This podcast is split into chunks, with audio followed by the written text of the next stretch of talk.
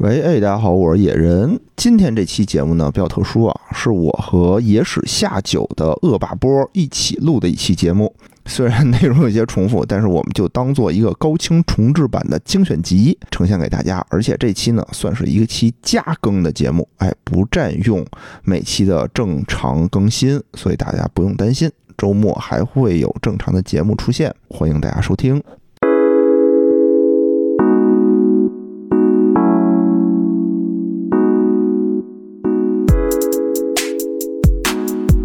大家好，欢迎收听本期节目。那我就不说电台名了 啊，因为这期节目呢是两个台来联动。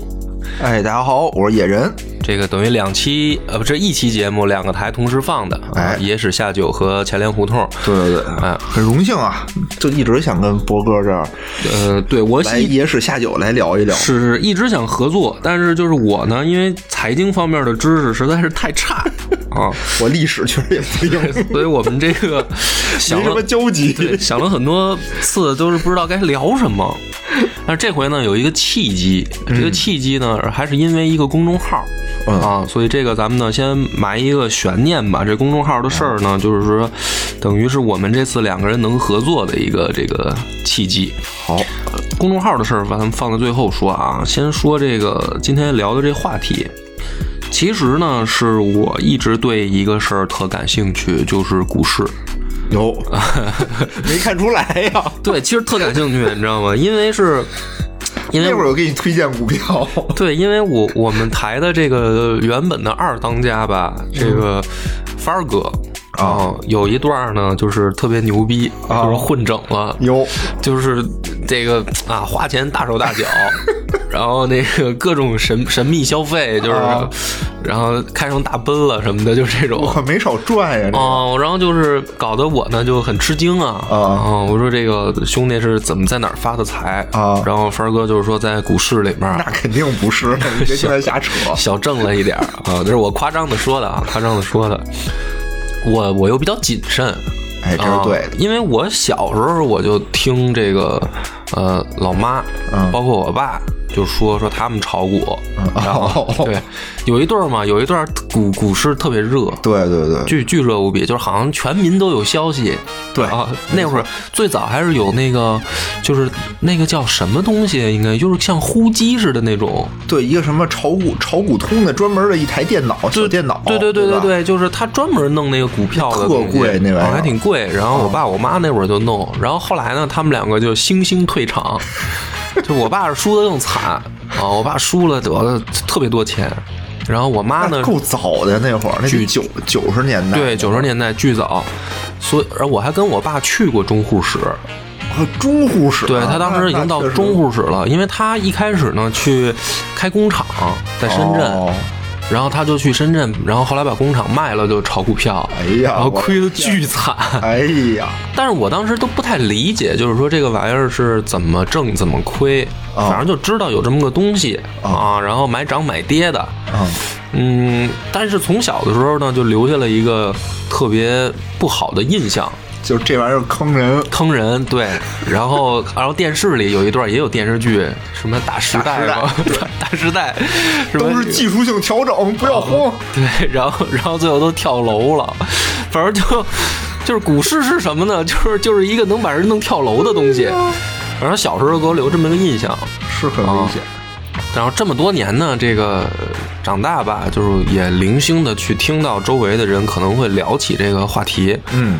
这个事儿就一直很多年就过去了嘛，然后直到帆儿哥这个头几年跟我说股票这个事儿，后来我不就请教你吗？啊，然后不是被你跟这个院长打击了吗？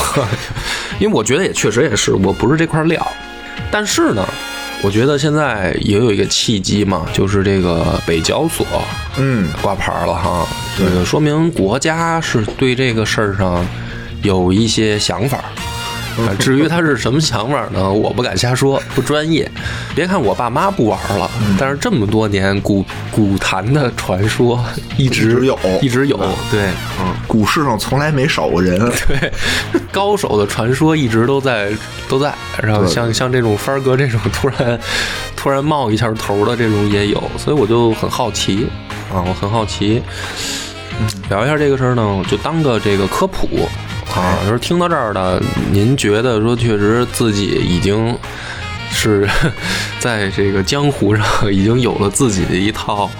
怎么说呢？这个投资秘局秘籍的啊，那就别听我们这个了，就是可能还比较初级，是给我这样的人讲的。是野哥今天准备的方向是这么一个方向，没说这方向 啊，后边咱慢慢绕嘛。哦，但是他总得有个由头，对吧？他从哪儿开始讲？就是说，咱其实我先我再插一句吧，就是说这东西吧，就比较玄学。嗯，也分，因为中国确实是这个股市。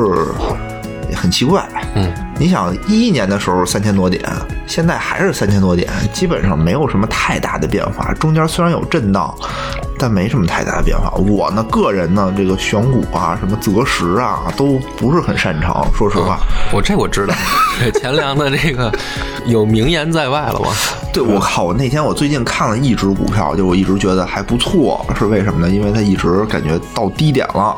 这个叫三一重工，哎，这里面是一个基建的，做挖掘机的嘛，一个龙头企业。嗯，从四十多已经跌到二十 二了，所以就因为它它跌到底了，我就觉得哎，这是一个底啊。嗯，我觉得最近，而且明年嘛，明年经济不好，国家肯定还得做这个大基建的建设，嗯，对吧？它是它还是肯定能能起来，因为周期性行业它有有涨有跌嘛。群里头啊，我跟我们群里头说，我说我最近打算建仓，这个三一重工是正正当时。说完当天啊，就是最后那个也就一分钟，就闭市前一分钟的时候，就那根线歘一下就跌了百分之一，就特别明显的一根线，就就直接就下来了。我当时我都惊了，我说这怎么回事？嗯，这太毒奶了。你说的这个玄学吧，其实我读历史的时候，有的时候也有这个感觉。嗯，你别看历史是都是后人，咱们已经看这个发生的事儿，但是我读的时候呢，有的时候，因为我不知道后面发生了什么，对对吧？就是说，虽然它已经发生过，但是比如说让我读三国，我第一次读三国的时候，我比如说读到赤壁也好，读到官渡也好，我因为我也不知道后面发生什么，对。对吧？然后你读的多了呢，比如说你到下一回再读这种事儿的时候，你就会说，嗯，心里面可能想，比如说按照规律，可能应该怎么怎么样。但是发现呢，每一次跟你想象的都不太一样。但是呢，等到这个历史时期发生完了，嗯，你会发现从大规律上讲，它还是一样的。对，就是跟它有一定的，它有一定的概率。对，就是你看，它就三国一开始就跟你讲说，天下大势，分久必合，合久必分，这不就是一大规律吗？对，你说咱中国 就是封建时代啊，就是近代史以前，它就是这大规律啊，分久必合，合久必分，嗯，对吧？但是呢，你从小的这个时间段去看。你就说，哎，比如说你看着这几个打来打去的，你比如说我看到这个后面西晋灭亡了，啊进入胡乱华了。那我第一次看的时候说，嗯，他们几个打一打着了，然后然后统一，嗯，然后你就说看着看着，你以为这人是主角。然后没没过多多说多久，他死了，对吧？然后又出来一个人，然后苻坚又出来了，对吧？一开始可能匈奴汉国起来，然后嗝屁了，然后这个苻坚又起来了，苻坚又嗝屁了，然后北魏又起来了，又又这不就统一了吗？这北方统一南方，然后发现北魏又他妈又完了，又分裂了，哎，你就觉得说怎么又不一样呢？这挺玄学的，就跟我看股票那个感觉一样，其实就这事儿挺有意思的。那我们今天因为两个台嘛，不能光讲经济，也讲从历史上找一个由头。对，就是这个呃九十年代的这个亚洲金融风暴。嗯啊，它其实对我对于我们现在来说也算个历史事件了，应该算。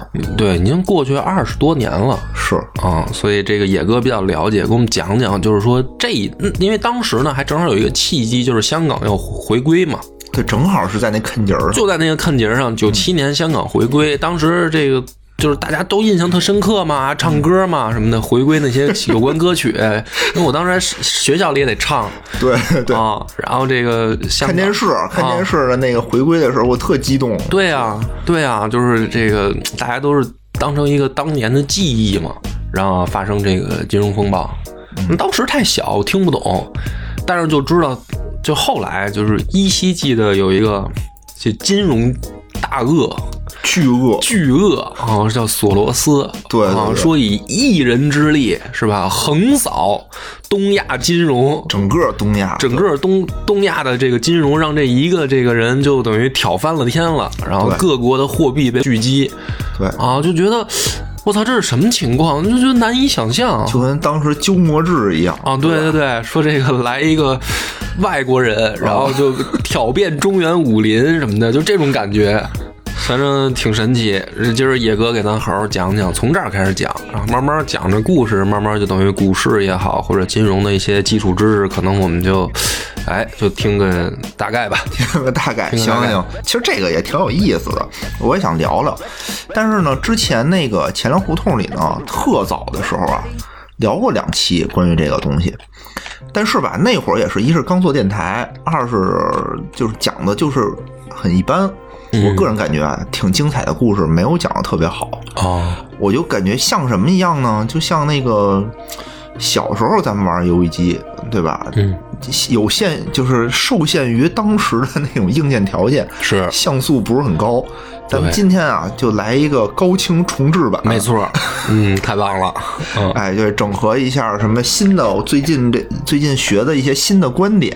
对，因为这么这么多年过去了，你肯定自己也有一些。这个变化，对对对，一些新的东西肯定结合着听吧。我觉得故事还是大概那个故事。嗯，刚才说到的呢，就是说正好这个时间点，嗯，是在我们这个香港回归的时候。对，也确实是这样的。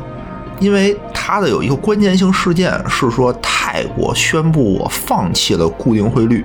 嗯，这一天是什么时候呢？正好是我们这个香港回归的第二天，嗯，也就是一九九七年的七月二号。这是一个非常标志性的时点。嗯，这个放弃固定汇率是什么意思啊？首先，我们就要讲什么叫固定汇率。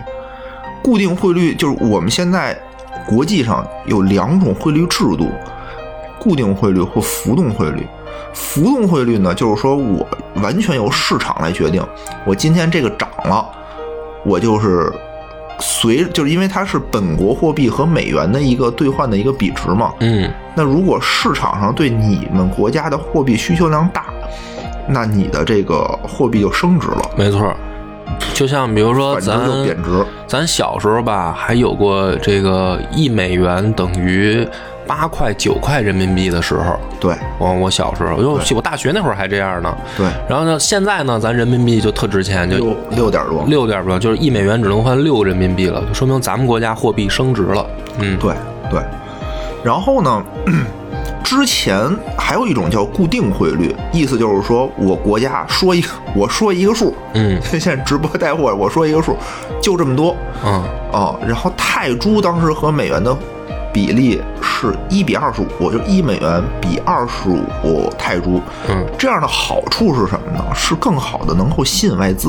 嗯，因为对于外资来说，你这个汇率是有国家在后面背书的，是对吧？所以就是说，我泰铢就是美元，美元就是泰铢，我中间又没有像又没有汇率管制，它又是一个很自由的经济体，那我可以放心的把美元兑换成泰铢到你们国家进行投资。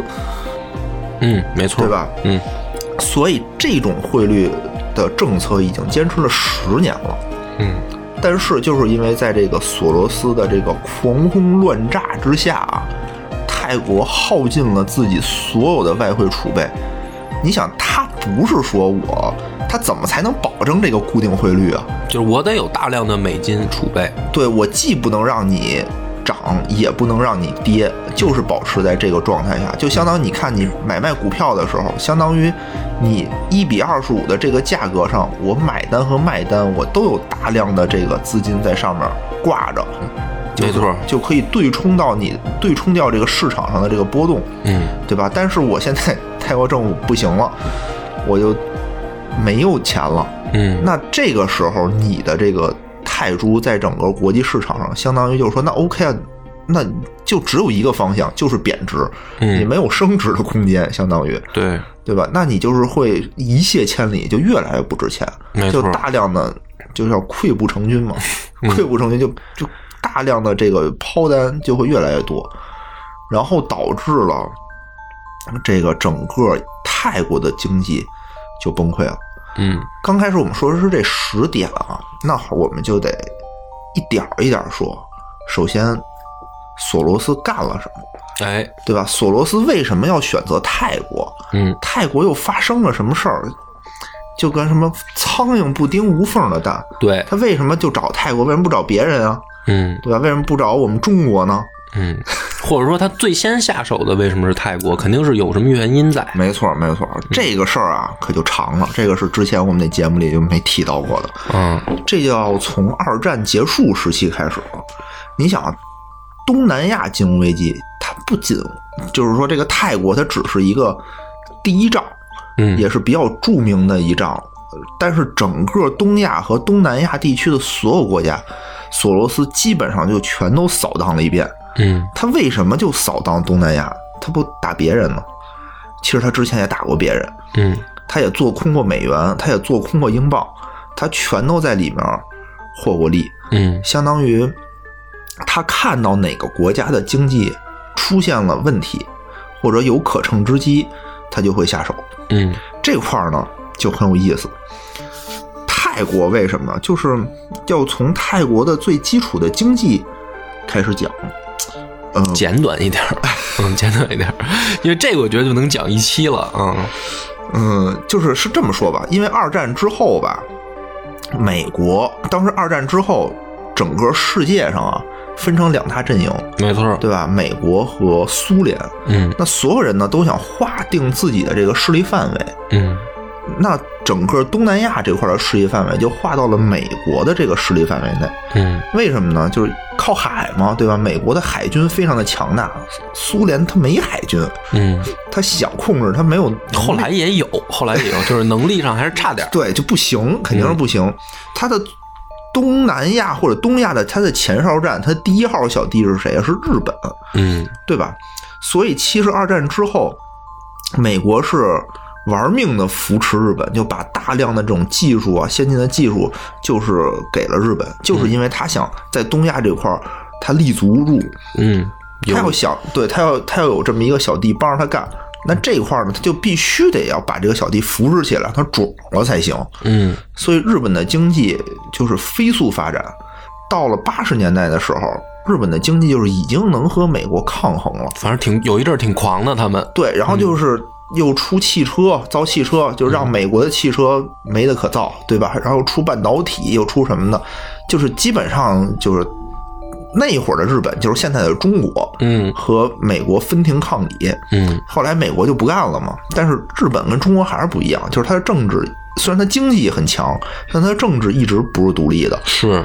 啊、就美国就说行行，你不是牛逼吗？咱拉过来一块聊聊，就签了一个东西，叫做广场协议。这是著名算历史事件了，历史事件对之前的时候，是因为美国的经济已经非常差了，就特别特别的差了，东西滞销，嗯通货又膨胀，就完全不知道怎么办了。说那好，把几个小弟啊兄弟们都叫过来，说我现在美元不行，不能这么干，我美元要贬值，嗯你们的这些汇率太低了，日本你给我升值，直接升值了都有一倍，嗯从二百四吧，二百四比一升值到了一百二比一，嗯那这对日本的经济是一个巨大的打击，因为当时日本也是它国家很小，它也是以出口为主，对，出口为主，什么最重要？价格最重要，没错，对吧？那我的汇率如果一下升了一倍，相当于我出口东西的价格就涨了一倍，对，那我在国际市场上的这个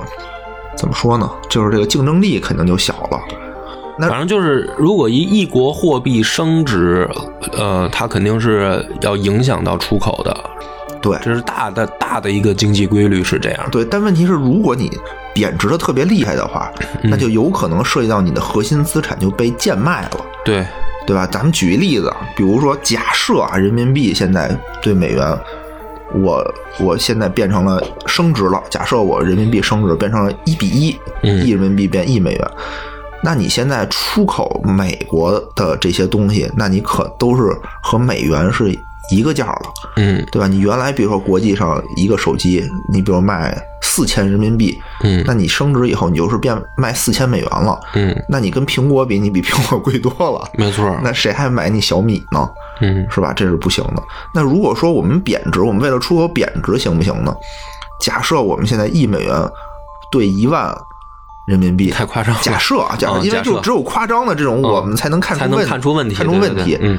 那比如现在这一套房嗯。五百万，对吧？假设五百万一套，嗯。那我要按这种汇率来说，那我就五百美元我就能买一套房。没错，那你这不就是核心资产，相当于你是贱卖了吗？所以你一定是要有一个呃比较适中的这么这么一个汇率，嗯。才可以。当时日本呢，就是属于一下就不行了，嗯就经济受到了重创。这个经济受到重创的时候怎么办啊？就一般国家就会有一种招儿，就是撒钱，嗯对吧？调低调低利率，刺激经济。嗯我就是尽可能的去增加这个贷款，增加货币供应，来刺激我的国民的经济。这个里面也简单说一下啊，就是 如果把利率调低的话呢，大家本能的就不想把钱去银行储蓄。或者说就不想把钱留着，哎因为它的收益低。对就是如果你调高利率，大家肯定都愿意更多的储蓄嘛，因为这个赚的多嘛。所以调低利率一般就会把钱就刺激到投资市场去，或者说去去外面去流动了。所以他们做了这么一个调整。对，而且呢，就是说我对工厂来说，我利率低了，我贷款利率也低了，我就更容易，我就更愿意贷款对了，我的成本资金成本也就低了，嗯对吧？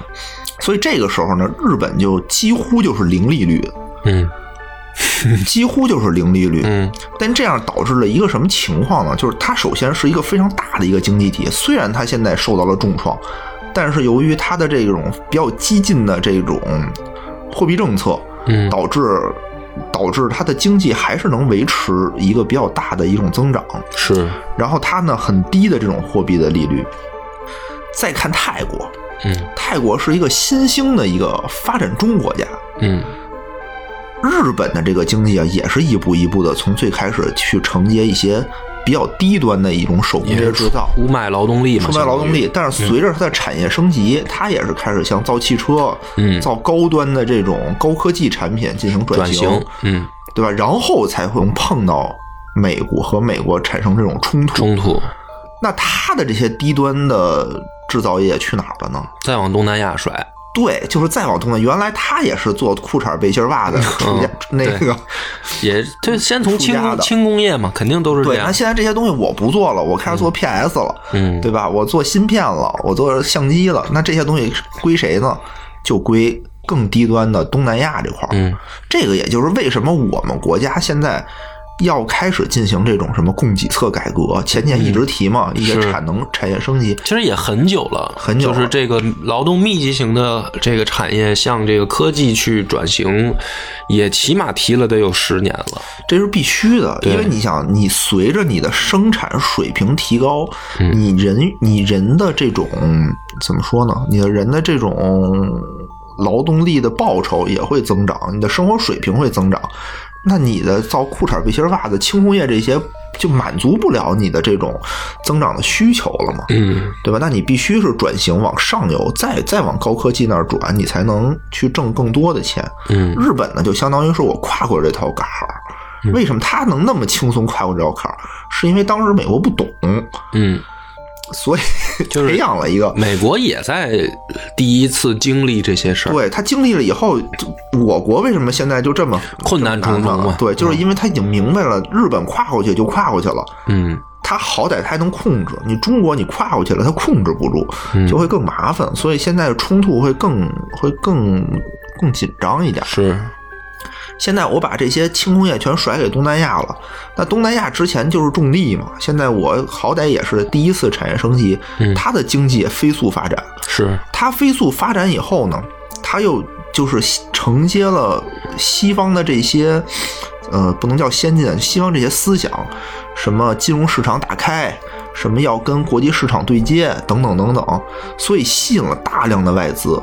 它的这种，它的这种这种经济的进步啊，一方面是产业升级带来的，一方面就是外外部的投资带来的。嗯一个新兴的呃，发展中国家的市场的 GDP 的增长是非常大的。嗯你看我们那会儿就百分之十什么的，对吧？百分之十几、十几的涨，嗯但伴随着 GDP 的上涨，我们的利率其实也是跟着 GDP 有关的，也是上涨的。就那会儿，你想我们国家的利率也差不多得大几个吧，嗯八个、九个的一年的这个这个存款利率也是有。他们那儿也是，就他们那儿的存款利率非常的高，嗯因为经济经济向好嘛，整个资金价格就是贵的。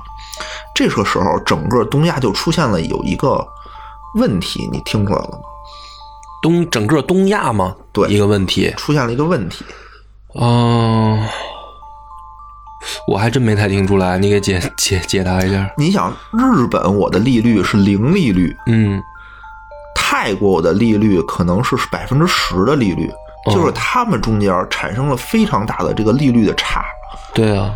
所以我如果是一个国际炒家的话，哦，对对对，我明白了。嗯，那我要干的什么事儿呢？我要从日本借出钱来，嗯去在泰国兑换成当地的泰铢存起来。嗯，那我每一天晚上这些钱，其实我是白得的，对对吧？对，所以而且他们还都跟美元挂钩。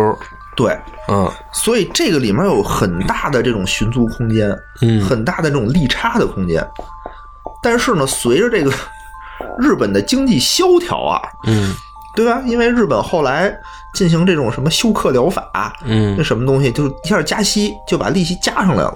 嗯，然后整个日本的经济就等于叫什么什么消失的二十年，就一下就崩溃了、听说过。嗯就一下崩溃了嘛。一直到今天，日本经济都是属于一个不怎么往前涨的一个状态。嗯这个时候，日本发现问题了，发现我这个银行啊太脆弱了。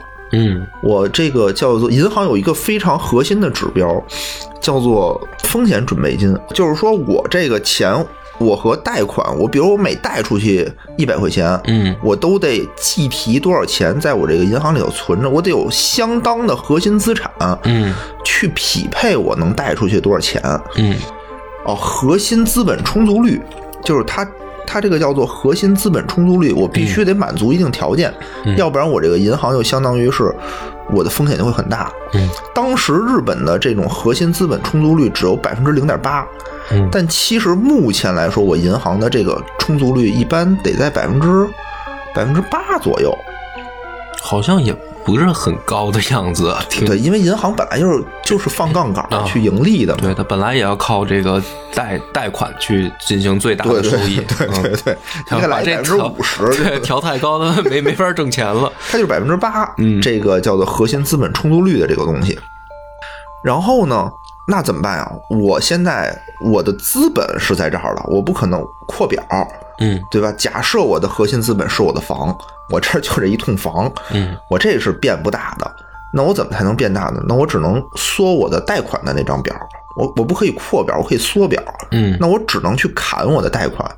它的贷款分两部分，国内一部分，国外一部分。嗯国外很大一部分就被国际炒家拿去去泰国赚赚赚利息去了。啊，是那他砍谁呢？他肯定是砍国外这一部分呀，嗯因为国内有大量的这种民生啊、这种建设呀、国家建设这种贷款，它砍不掉。房贷你说给人砍了吗？不合适，对吧？嗯那你需要追的其实就是境外的这些套利的这些贷款。嗯所以这个时候就大量的这种日本的银行的需求，就是说，OK，你把泰铢给我还回来，嗯这是一方面的原因，导致这个泰铢就有大量的这种抛单，嗯。因为原来它存在那个银行里头，现在它又取出来换成日元嘛，相当于就抛了嘛，嗯。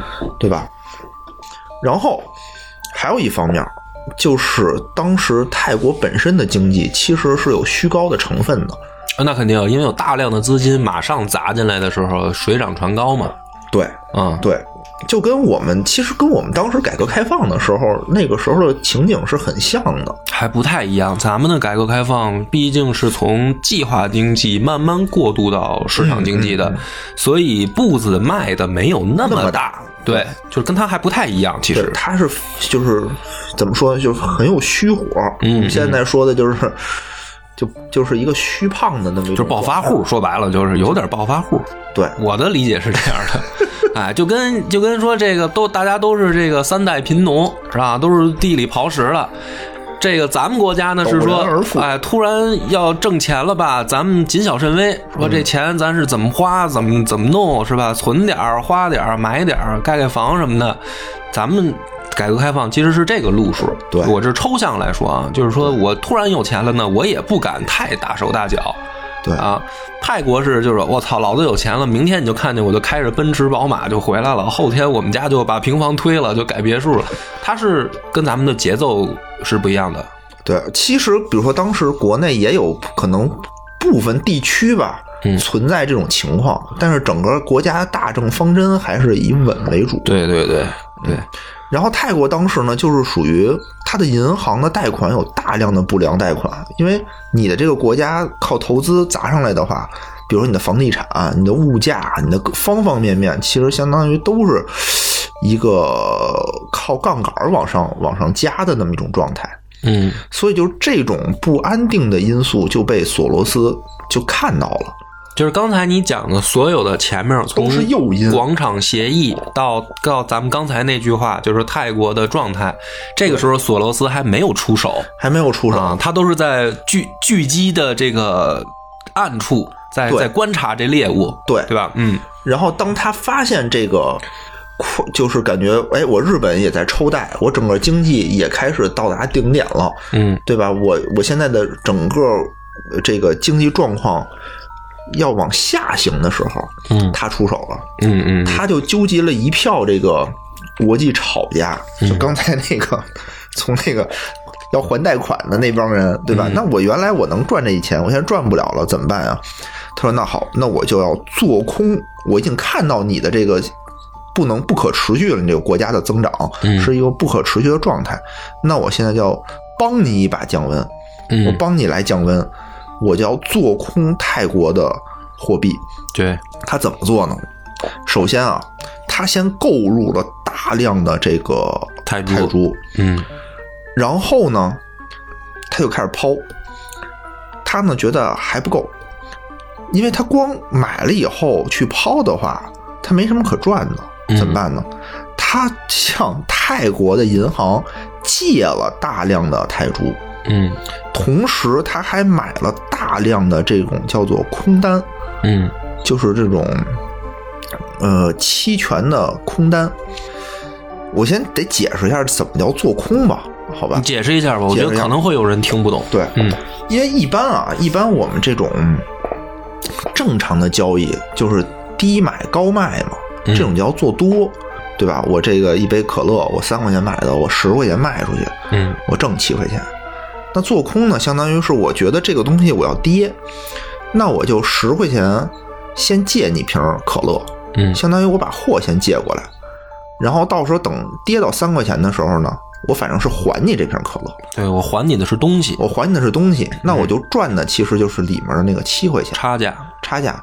他的这个怎么挣钱呢？相当于我从你这银行里，比如我贷了十个亿的泰铢，嗯，那我可能要按一比二十五的来说的话。对吧？因为你这个就是我换的时候就都是固定汇率啊。嗯，那我能换多少呢？我能换四四千万的美四千万美元。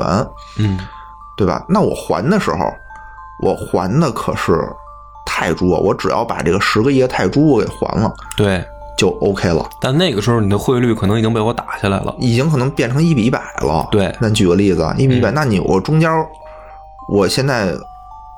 是多少美元，我就可以换这个十个亿了。如果一比一百的话，我一千万就行了，嗯，对吧？我一千万我就能换这个十个亿，嗯。那我剩下的那个 等于三千万美元的净赚，我就净赚嘛，相当于这就是这就是一个例子啊。当然，他们据说好像是赚了。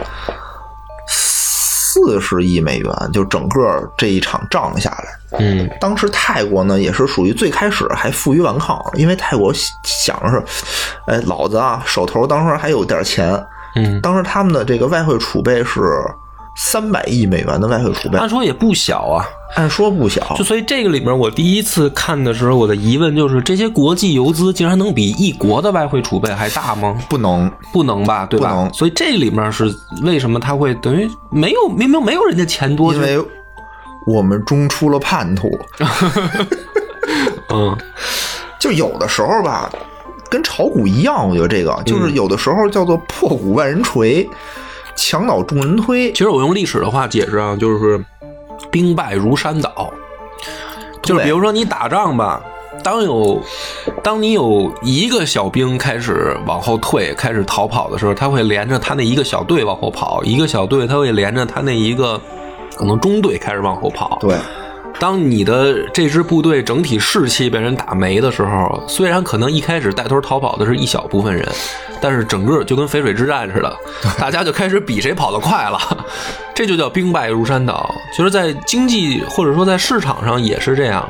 就是它需要一个发令的，怎么说呢？契机，就是这个游国际游资呢，只是做出了这么一个契机，然后整个市场会因为恐惧，不管是不是泰国人，包括可能泰国人自己，就主要是他们自己，对，主要是他们自己，对对对，都会都会去做做空这些，或者说他会他会认为说完了，肯定还会往下贬值我们的货币。对，所以他会尽快出手。你看啊，就跟对谁都不想在最低点的时候 手里一堆钱就变成纸了嘛？对，就变纸了。因为你，咱们还得再解释一下啊，为什么我的国民会恐惧？嗯，对吧？你说泰国人，我就花我本国货币，就是感觉好像我外国的这个汇率跟我没关系，哎，对吧？其实这个。国内的百姓可能这种，我们中国人的这个感觉会更强烈，因为我们的货币政策跟他们不一样。一样，我们是管制这种政策。对，其实我们是不太一样的，因为我记得特别清楚啊。我小时候，我们家也是做一些外贸生意。嗯，当时银行的比率是八比一。嗯，但是黑市的比率就是十比一。嗯，就是你国家当时啊，不是一个很客观的一个事儿。嗯，但现在呢，基本上就没有黑市了，因为现在基本上是和国际市场还是接轨的了。嗯，你你看啊，刚才还是得说到这个汇率和国家的这个这个物价的一个关系。比如说，还举刚才我们那个很极端的那个例子，假设人民币对美元变成一万比一了，就一美元兑一万人民币的时候，你会发生一什么情况呢？我这个房子，我五百美元就能买。嗯，那你可能让他五百美元买吗？你不可能让他五百美元买。我可以不卖，我有选择的权利吗？你有，你有啊？那我可以不卖。那你多少钱卖呢？咱们这么说吧，你多少钱卖？就是当它恢复到正常，我认为合理的时候。哎，你假设啊，现在比如说一比十，咱们好算，用好算来说一比十，现在五百万的话就五十万美元，嗯，对吧？那你觉得五十万美元是不是你的心里一个合理的价位？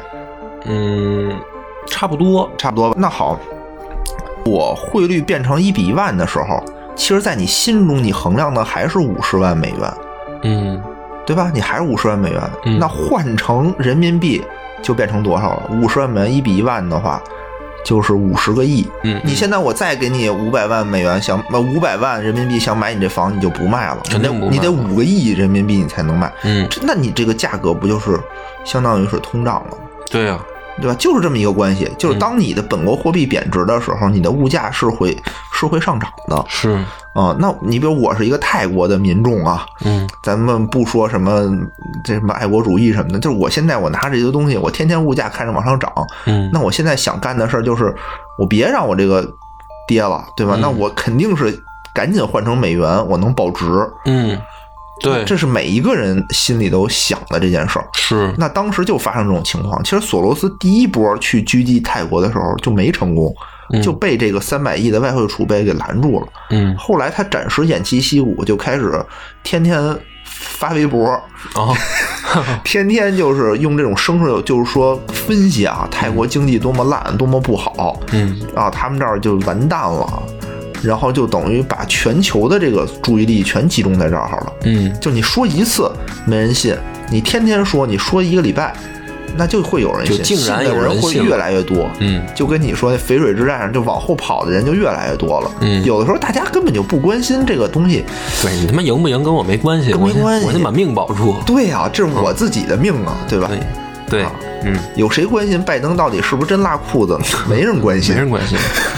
对你爱拉不拉，跟我有个蛋关系。对，那就是但是美国经济跟我，美国对如果我投了他们的股市或者这个，或者我做了储外汇储备的话，可能就有关系了。那会儿就是风声鹤唳，所以他第二次进攻的时候就非常的简单了，嗯就基本上就是属于一蹴而就的那种感觉。就嗯。一下，这个泰国的整整体的这个货币就就崩盘了，相当于。是。然后带动了当地的房地产，带动了当地的金融股市，就全都一泻千里。嗯。然后呢，相当于这个索罗斯就首战告捷啊，嗯然后就开始横扫整个东南亚，嗯，因为泰国只是一个前哨站，对，整个什么当时说的什么东南亚四小龙，什么四小虎，嗯，全是靠着就是一路一路子过来的，大家都差不多。都差不多。什从么二战以后嗯，对吧？那你说印尼跟它有什么区别？马来西亚跟它有什么区别呢？没区别。都是就是劳动密集型的这个怎么说呢？接接接盘的，接盘的，接盘的，嗯，所以绕了一圈儿，扫完一圈啊，什么当时韩国也被打的不行了，日本其实也也受损失了。嗯就虽然当时日本是老大，嗯对吧？但是也也没扛住没错。但是当咱们讲到这儿的时候，还都是局限在货币上，货币对吧？就还没到股市上，还没到还没细讲，因为这里面等于还是套中套。对，然后嗯最逗的是，现在等于是整个东亚地区都被他扫荡一遍嘛，就他现在越混越壮，嗯，对吧？就有点那种带头大哥那种，他不是索罗斯了，他已经是索伦索伦了，啊，索伦了，对，已经索伦，已经天灾军团一样，就所向披靡。嗯后来他就把这个眼光啊看了看了一眼这个东亚的最后一个国家，就是中国。对，对吧？他的意思就是说，哎，我知道你们这儿不好惹，但是呢，你看大哥，我现在也混壮了，嗯对吧？我这拼凑我最后的一块版图，嗯，来的时候呢，就是得完成成就完。成成就，先到台湾，嗯台湾就是直接就是说，你你也别打我，嗯我我直接就是货币我自己贬值，就是太怂了。对，就是我主动贬值。嗯其实台湾当时的经济还是不错的，嗯，我主动贬值，哎，我主动贬值百分之十，我现在那个拿出我的诚意，您头衔，您的那个头衔我给您，您不用动手，嗯这就过去了。然后看到了这个香港，嗯香港其实也是属于旷日持久。他最开始来的时候吧，香港因为他在打泰国的时候，泰国其实是有反应的。嗯，比如说我，因为他的钱很多钱是从泰国的银行借出来的，嗯就是我我们自己提供了对付我们自己的这种弹药，嗯这种其实是政府是不愿意看到的。就是你有什么招数，香港的这个政府已经了然于心了。对，因为之前已经发生过几次了，对我们还能完全没防备是不可能的了。对，那香港就说说你来吧，我接着，怎么办呢？你不就是借钱做空我吗？嗯我上来我就提高利率，嗯上来我就加息，嗯对吧？泰国为什么失败？是因为它加息加的不够狠，嗯我就加特别，我一步到位，嗯啪叽就把利率加上去了。嗯但是没想到，利息加上去了，就会带来另外的一个问题。我觉得这块就是经济非常有意思的地方，嗯就是它是跟一个跷跷板的两头一样，就是摁下葫芦就起了瓢。嗯你这个国的经济，我们经常炒股的人知道，加息对我们股市有多大的影响，是。对吧？你们因为资金就会从股市流回到，就就是怎么说呢，就流出这个股市市场了。对，因为你的这个银行的存款，它算是一个稳定的投资，对，风险更低。风险更低。如果你把这块的收益提上来的话，嗯，那你股市对整个资金的吸引力就会变小，对。所以大家会从股市里把资金抽出来，放在银行里，嗯。那你的股市势必就会跌。嗯。这块儿香港政府没有看到，嗯。但是这块儿索罗斯看到了。嗯。他特别牛的是，香港政府以为啊，同样的招数对圣斗士不能用两次，嗯，但其实索罗斯并没有用两次，索罗斯提前在香港的股市已经埋伏下了，对，就等着你加息做空你的指数，做空你的这个对，做空你的这个恒生指数。嗯。所以其实整个香港和索罗斯之间战争跨越了得有小一年的时间，一共打了四次。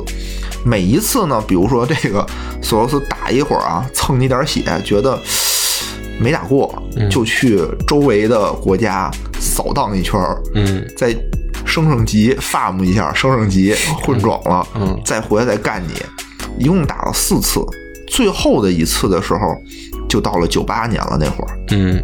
因为你看叫亚洲金融危机，它有有的叫九七年金融危机，有的叫九八年金融危机，其实它是横跨这两年的。嗯最后这一时这个这个时候呢，就被我们拍成了一个电视剧，叫《大时代》。嗯那个时期那个电视剧就拍的非常的精彩，就是最后是在七千，就是恒生指数其实最高点是达到了一万三千点，那个时候开始做做空，嗯但是在一万三千点到八千点之间就来回拉锯，嗯有的时候又打到了八千点，有的时候又被拉回到了一万两千点。对，就是这种来回的拉拉锯战的时候，最后是在这个七千多点的时候，双方就是陈兵百万，就在这儿，我们就是今天，我一定一边是我一定要把这个守住，我一个是我一定要给它攻下来，我一定要做空你，嗯。所以两边当年的成交量啊，据说就是打印机的那个纸都不够用了，嗯，就是那个交易量就就就特别对，当交易量越大的时候，说明问题也越大，因为两边的意见不一不一定不一样了嘛。两边对发生了极大的分歧，所以当时呢，其实就是也是说，那香港本本土人他肯定就是我看着这个跌下来了，嗯我我就没有必要说趟这趟浑水，肯定大家也就都能抛就抛嘛，相当于。对，本地人已经受不了了，这个过山车在这儿股市上坐着，对对对，其实是等于士气低迷的一个状态。士气低迷。但是当时呢，有一个非常提振气势的事情，就是大陆啊，嗯。当时说我们会不遗余力的去支持香港人民。嗯。其实，据说据后来的报道说，我们当时并没有动用什么资金，但是说给了一个给了一个态度，嗯。就说你不用撤，有大陆这边的强大的资金，嗯。去支持你，嗯。因为当时大陆和香港加起来的外汇储备的总市值是世界第一的，嗯就是索罗斯他要去打这个地区的时候，就跟刚才似的嘛，说我说这个地区的这不行，你们赶紧撤吧，就老乡们赶紧跑吧。嗯那这时候有一个非常强大的外援告诉你，你不用跑，我们就在后面支持你。嗯那大家这个时候就会啊，对吧？就得想想了，那我们这个国家的经济那还可以啊，对吧？那我们不行，那我们还有大哥呢。对，就是提振士气的话，这个军心就稳住了。对，所以其实他的那个所谓的国际游资本身并不是可能能超过一国经济体的，超就包括连泰国，它其实也超不过那。超真正能聚集成功，是因为真的把人家等于士士气打没了。对，就这个时候，就是我们很多后来说的所谓的说啊，我们用我们的外汇储备去给他做这个背书也好，去做他的支援，我觉得这个不是最重要的，不是说别的国家就就是大家可能一听到这儿会觉得啊，别的国家这么这么惨吗？连连钱都没有吗？不是这意思，确实钱不多，对，也 也不因为有的国家确实不行，但是也不是说别的国家就看不到这一点，只有我们国家能看到，不是这意思，而是说我们提振了这个士气对，啊，就是而且我们有实力去提振这个士气。对。你说现在索罗斯怎么不说做空 大陆的这什么呀？对呃，就各个方面的关系都有，这确实是一段非常跌宕起伏的故事。嗯嗯，也可能我们看到的也是不全面的，也许也许有什么其他的那个内、内在原因。因为当时，因为当时香港也是叫做联席汇率制，其实也就是这个固定汇率嘛。他为了要保他的这个固定汇率，嗯，嗯，为了要保他的这个自由港的这种地位，那后来确实是那他。是是双双战场作战吗？就是既在货币市场去做空，也双战场也在股市做空。对对，其实他是两个战场都在打。都在打，嗯，就都没有占，就是索罗斯来说都没有占到便宜，都没占到便宜，相当于他是铩羽而归嘛。哦，但你说他赔了多少？好像据说啊，也没赔多少，也没赔多少，反正对，就他没赚，就是你像他在其他地方全是大赚，对，在这块儿就没没赢，就相当于我们的这个视角来看，我们没输就是赢，因为因为整个东亚的经济被他扫了，对。那这个事儿呢，其实是当年的股市也好，或者说整个金融市场的一个大事儿。然后这么多年过去了，比如野哥帮我们讲讲说，为什么除了这个港交所和上交所，咱们现在还要再弄一个北交所呢？嗯，这个其实也是放在整个。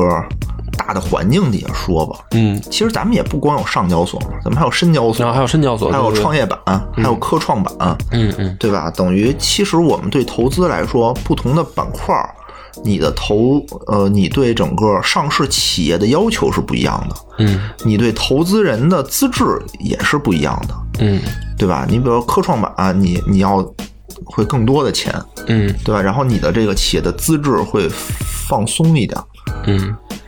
然后我们现在新推出的这个叫做北交所呢，它其实是承载了很多，呃，这个新三板的一个功能。嗯，新三板呢，就是说我不具备上主板的这个条件，但是呢，我这个企业又发展起来了，又有一些融资的需求。嗯，那就是相当于说我将来我可能发展呢会变成一个大企业，比如说什么字节跳动。嗯，对吧？比如说拼多多，都是这几年崛起的那种企业，但他们在成长的过程当中，就一定有很小的时候，还是很很弱的时候，需要融资的时候。嗯，那当时呢，等于他们都是靠这个什么投资的，就是这种私募啊，或者这种投资基金去投他们。那比如我们普通人想投他们，觉得好，是没有渠道去投的。是，嗯，他们呢也相当于只能选择一种。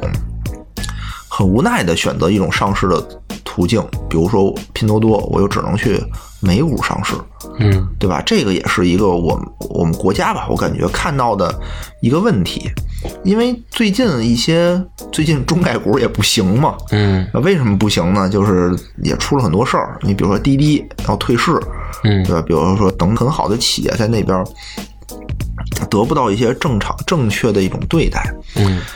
那我们呢？现在一方面刚才也说了，就是我想让国内的一些投资人能投资我们国内一些好的企业。第二呢，也就是说让这些企业，你有融资需求的，您也别去美国上市去了，嗯嗯，对吧？你去美国上市，你拿的更多的不也是美国人的钱吗？这么说，你拿人家的不就得？按照人家的游戏规则游戏规则，萨班斯法案，对吧？滴滴的为什么退市？就是因为人家要求你去交这种审计底稿，你交还是不交？我们国家政策是我们国家这些数据你是不能交出去的。嗯，那你出现了问题，那你以后你的融资一定是会出现困难的。所以，我是不是可以这么理解啊？就是因为我去跟你讨论这个选题的时候，最后咱们把方向定在这儿啊。我潜意识里总总有一种感觉，嗯，就是从九七年金融危机到现在的北交所，大家可能听起来觉得啊，这有什么联系？嗯，但是我老潜意识里我觉得，就是金融市场的最后最最最根本的还是大国之间的博弈。对啊，就是我们总觉得说啊，这是一个怎么说呢？市场行为，股市是一个市场行为，就算有博弈，是大的大的这个资金在博弈，比如说大基金，然后大大企业他们之间博弈，然后老百姓都是韭菜，别被他们卷进去。我觉得这个是我我的理解啊，你说很粗浅，但是我觉得这只是第二层。就是对你是老百姓，你要是跟那些大资金比，你可能会被人家一轮操作秀的你目瞪口呆。但是它最后再往下，根本就是还是它是国家之间的博弈，就是你一国的金融市场的国家是有底线的，不能允许你打破这个圈子。对，所以是所以我觉得北交所的这个事儿也是说我们国家对这个整体的经济布局的一个变化的结果。就是不希望再去把更多的有活力的或者有希望的企业去等于弄，就是最后说到国外去去去融资。对，我觉得这也是我们国家一种审慎的审慎的态度吧。你想，最开始我们成立这种上交所、深交所的时候，嗯，那一定也是说我是。本着对我这种中小投资者的一种负责任，嗯嗯，所以我把这种上市的企业的条件定的非常的高，对对吧？你必须有三年的盈利，对，就用这些数据证明，哎，你是一个可以持续盈利的一个好企业，这样老百姓的钱投在这儿风险相对低一些，相对低一些。结果后来就发现呢，哎，大家玩法变了，嗯，有一种东西叫做互联网，互联网。先不赚钱，对吧？我先赔三年，对，我先赔三年，我再慢慢挣。嗯，那这种企业呢，它的需要的钱会更多，那它不符合我们这个上市的要求。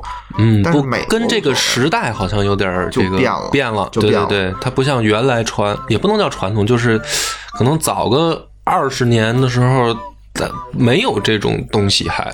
对，就是说互联网免费的这种经济还没有的时候，他们不需要金融市场去这么配合。去去用这种方式配合它，我觉得，嗯，对对对，是是这样的。所以现在大家明白过来，这东西哦，这东西得这么玩嗯，那原来呢，所以得这么玩的时候，那国家其实也进行了一些相应的这种改革。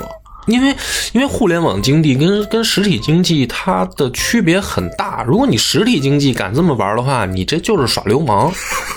就是你说啊，我比如说我是一个餐馆儿啊，然后我这个他妈资金储备雄厚，我这在这条街上我就免费吃，吃到你们其他这个十家却全都他妈关门了，最后就剩我一家的时候，我把你们十家全盘盘过来，这一条街我他妈连锁垄断，然后我再调成原来的这个价格的两倍三倍卖，那这就是耍流氓嘛，对吧？对对，这就就是就等于打价格战嘛，或者说它不良竞争，所以实体经济是不可能这么干的。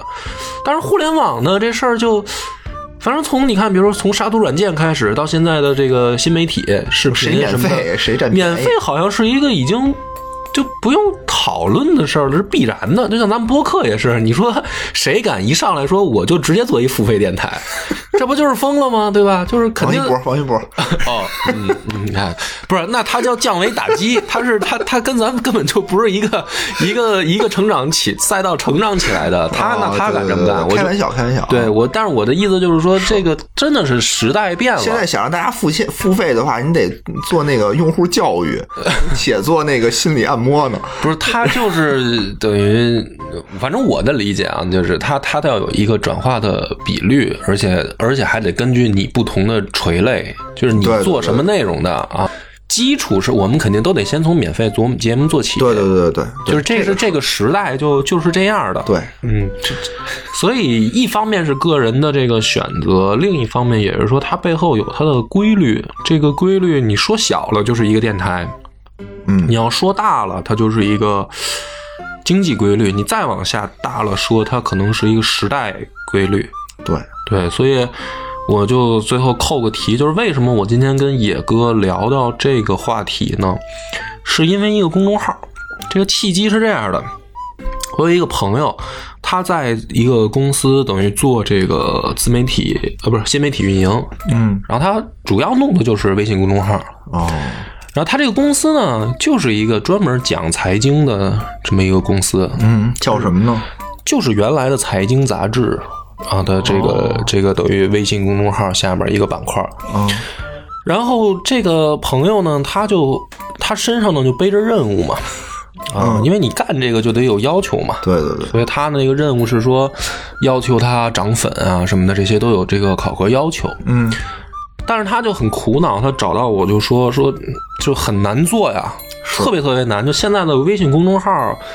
涨个粉儿是哇塞，比这个比咱播客还难，反正我感觉。啊，比咱播客还难，这不夸张，反正你的确是，嗯，对，因为太多了嘛，对吧？公众号比播客对它就是竞争也激烈，而且它这个这整个这个平台在衰退啊，这不是新媒体吗？微信公众号这个这个这个战场其实整体在衰退，哦，就你现在要有一个新在。就说白了，你要在微信公众号上获得一个新的粉丝或者新的订阅，它背后的那个价格，嗯，会远远高于其他赛道。嗯嗯嗯，是这样。嗯，就比如说，比如说咱俩的电台吧，这个现在是靠自然增长，就是咱也不做广告，咱也不做推广，嗯，咱们就自己录节目上传，然后靠这个听众有喜欢的就帮忙转发一下啊，然后要么就是可能，呃。平台自自己来的这个听众刷到这么一个电台，听了一期觉得感兴趣就订阅了。嗯嗯嗯，但是如果比如说咱俩想快速扩张，是，比如说你准备了十万块钱，我准备了十万块钱，嗯，然后呢，咱俩就在播客这儿，比如说咱们就投流量，比如我可以给平台花钱，我说我砸钱，我比如说喜马拉雅也有这个嘛，对，就像抖加嘛，这抖加一说大家都理解了，就是我花钱我去砸流量，我我等于转化粉丝嘛。嗯，微信的那个客单的价格远远高于其他赛道，啊，甚至我去问了老袁，就是这个朋友出这个事儿，想想办法的时候，我就去直接去问老袁，我说这个有没有办法说直接看看，比如说花点钱解决呢？我直接告诉他，老袁说有啊，就财经垂类的这个，呃，基本上不会低于二十块钱一个。啊，然后差不多，老袁说他他估计啊，说现在的价格应该是五十块钱一个粉丝。妈呀，对啊，那你就想啊，说，比如这公司啊，给我给这个朋友，比如说定一个，比如说三万粉丝的这个目标，嗯，你你听着不夸张吧？一个公众号三万粉丝是一个公司的公众号嘛，吧？对对对不夸张吧张？那你想按照老袁那个五十块钱一个的话，三万粉丝那就是一百五十万啊。好家伙，这都不是说那会儿，就是说一个小孩儿说我拿自己的工资，然后出来我买一点粉儿刷刷粉儿的那个，因为它会掉了。哦，你不还不能买僵尸粉儿，你得买真粉儿吧，对吧？然后你你你拿工资买，然后好家伙，因为有一段我我这么记得，多钱，我还给你打工，我记得从三年前开始，这种现象已经出现了，就是有一些干这个工作的小孩儿，嗯，他因为也有可能身上有任务啊，老板有需求，那干脆比如说我拿出我工资的一部分，我就买买数据，嗯，这个就不是什么行业秘密，是，大家都知道。你现在这个连买你都买不起，你说他一个月挣多少，对吧？所以他就给他愁一得够呛买十个粉儿，啊，没有屁用啊，最后还是不达标嘛，所以他就特别愁嘛，他就来，哦他就来就是找我帮忙，就是拜托嘛。嗯，他想，其实其实也就是知道我们现在做电台的话，那个可以帮个忙嘛。嗯，那这个事儿呢，我就因为我先看了看那个公众号，嗯，所以这期呢，大家可以当个广告来理解啊。但是我们俩都没拿钱，嗯。就是我跟野哥都没拿钱，是，就是他这个号就叫巨浪视线哦，巨浪就是那个巨大的巨，浪花的浪，嗯，视就是视频的视，线就是就视线对吧？就是我们知道的那个对视线，就是视线，啊嗯。然后那个号里面呢，基本上都是跟财经相关的，就是比较专业的知识和大咖的分享，就是一些经济学家或者教育学家的啊，分享。我看了，还还确实嗯是都是专家，对，都是专家。而且说的还都挺接地气的，我感觉。对，所以这个号呢，我看完了以后呢，我就想说，他其实做的吧挺好的，嗯但是呢，有一个情况，尤其是在新媒体时代嘛，咱们做播客的可能感受会更深，就是曲高和寡。嗯。就是你越做这个知识性更强的，然后呃含金量特别高的内容吧，反而你的受众会更小，这是没办法的，就是就是曲高和寡嘛。是是是，嗯。是，所以他那个我看了以后呢，我觉得确实挺难办，就是我们想来想去，就反正我自己想来想去吧，因为我本来想着今天还把大王姐姐叫来一块儿录嘛，嗯。后来想了想说咱们聊这个，也包括你准备稿子的时候我也跟你说的嘛，就是说讲这个经济的东西，咱们试一期。嗯，就是反正我是听野史的呢，就是说您听到这儿的话呢，呃，第一个我我先我先说啊，这个号确实特有意思，就它里面真的都是讲一些知识点和含金量很高的东西，而且每一篇呃文章也好，一个视频也好，都很短，就是你你用碎片化时间是肯定看得完的，不存在说进去以后看长篇大论的学术论文。这是第一个，我觉得这个号挺有意思。然后第二个就是说，啊，你觉得没意思呢，你也可以帮个忙，嗯你就当帮个忙，你因为人家可能身上背着这个任务，拜托到我这儿，真的急得够呛，那他可能面临的是工作丢失的问题了是，啊！你就就说你你觉得说啊，这东西我可能又不炒股，我也跟经济的这个知识完全无关，嗯我不感兴趣，那你就反正你手机里多一个订阅号嘛，也也也也无所谓，是就，当当帮个忙呗。是这么个契机，完我找到了野哥，把这事儿一说，然后我们俩今天聊了这么一个股市的这个叫故事吧，或者叫节目。嗯，但是我倒觉得呢，这个是挺挺有意思的一个领域。就是虽然大家可能平常知道我这个，哎，除了历史聊什么都 聊科技被喷，这个聊这个是吧？跟佛爷聊了一期，也是不是聊历史，我也被人这个 称为这个历史发明家嘛。但是没事，聊什么都被喷，这是一种人设，我觉得。对，不是你你们钱粮也是啊，你们不是说钱粮反买，别墅靠海？对对对对，就别有人设。我觉得你看啊，最近他妈人设不全都塌了吗？嗯，咱们就别有人设是最好的、最安全的。对，所以这个讲到这儿，就是跟大家唠唠家常吧。这一期节目我就没跟历史做相关的，然后这个野哥这个出了很多的力啊。当然了，如果大家感兴趣啊，咱也不是不可以再做的。对，就我其实还挺爱私下跟跟你们去请教这种问题嘛。就是像咱们在公社录录录完游戏，我有时候老问你这些事儿嘛。就是不行就录成节目，大家也都一块听听。反正我是获益良多，我觉得是吗？啊，我不见得我要买股票，但是我听着不知道为什么我就很开心，就觉得好像可以买基金啊，就是感觉又又知道了一些知识吧。对，就是我觉得挺好玩的，挺好玩的。知道点儿总比不知道强嘛，对吧？也没什么损失。对，也没准哪天我就杀入股市了，那就有损失了。可能我那天跟张小娘商量来的，我说我们俩各出一万啊，可以啊啊，然后咱们去买股票试试。然后张小娘直接就说说，你要是买录音设备，我支持；你买股票，我不管。哎，我是发不了财了，我感觉我的我都三十多了，我的投资小组还是建立不起来。嗯，感谢大家的收听，本次节目到此结束，拜拜，拜拜。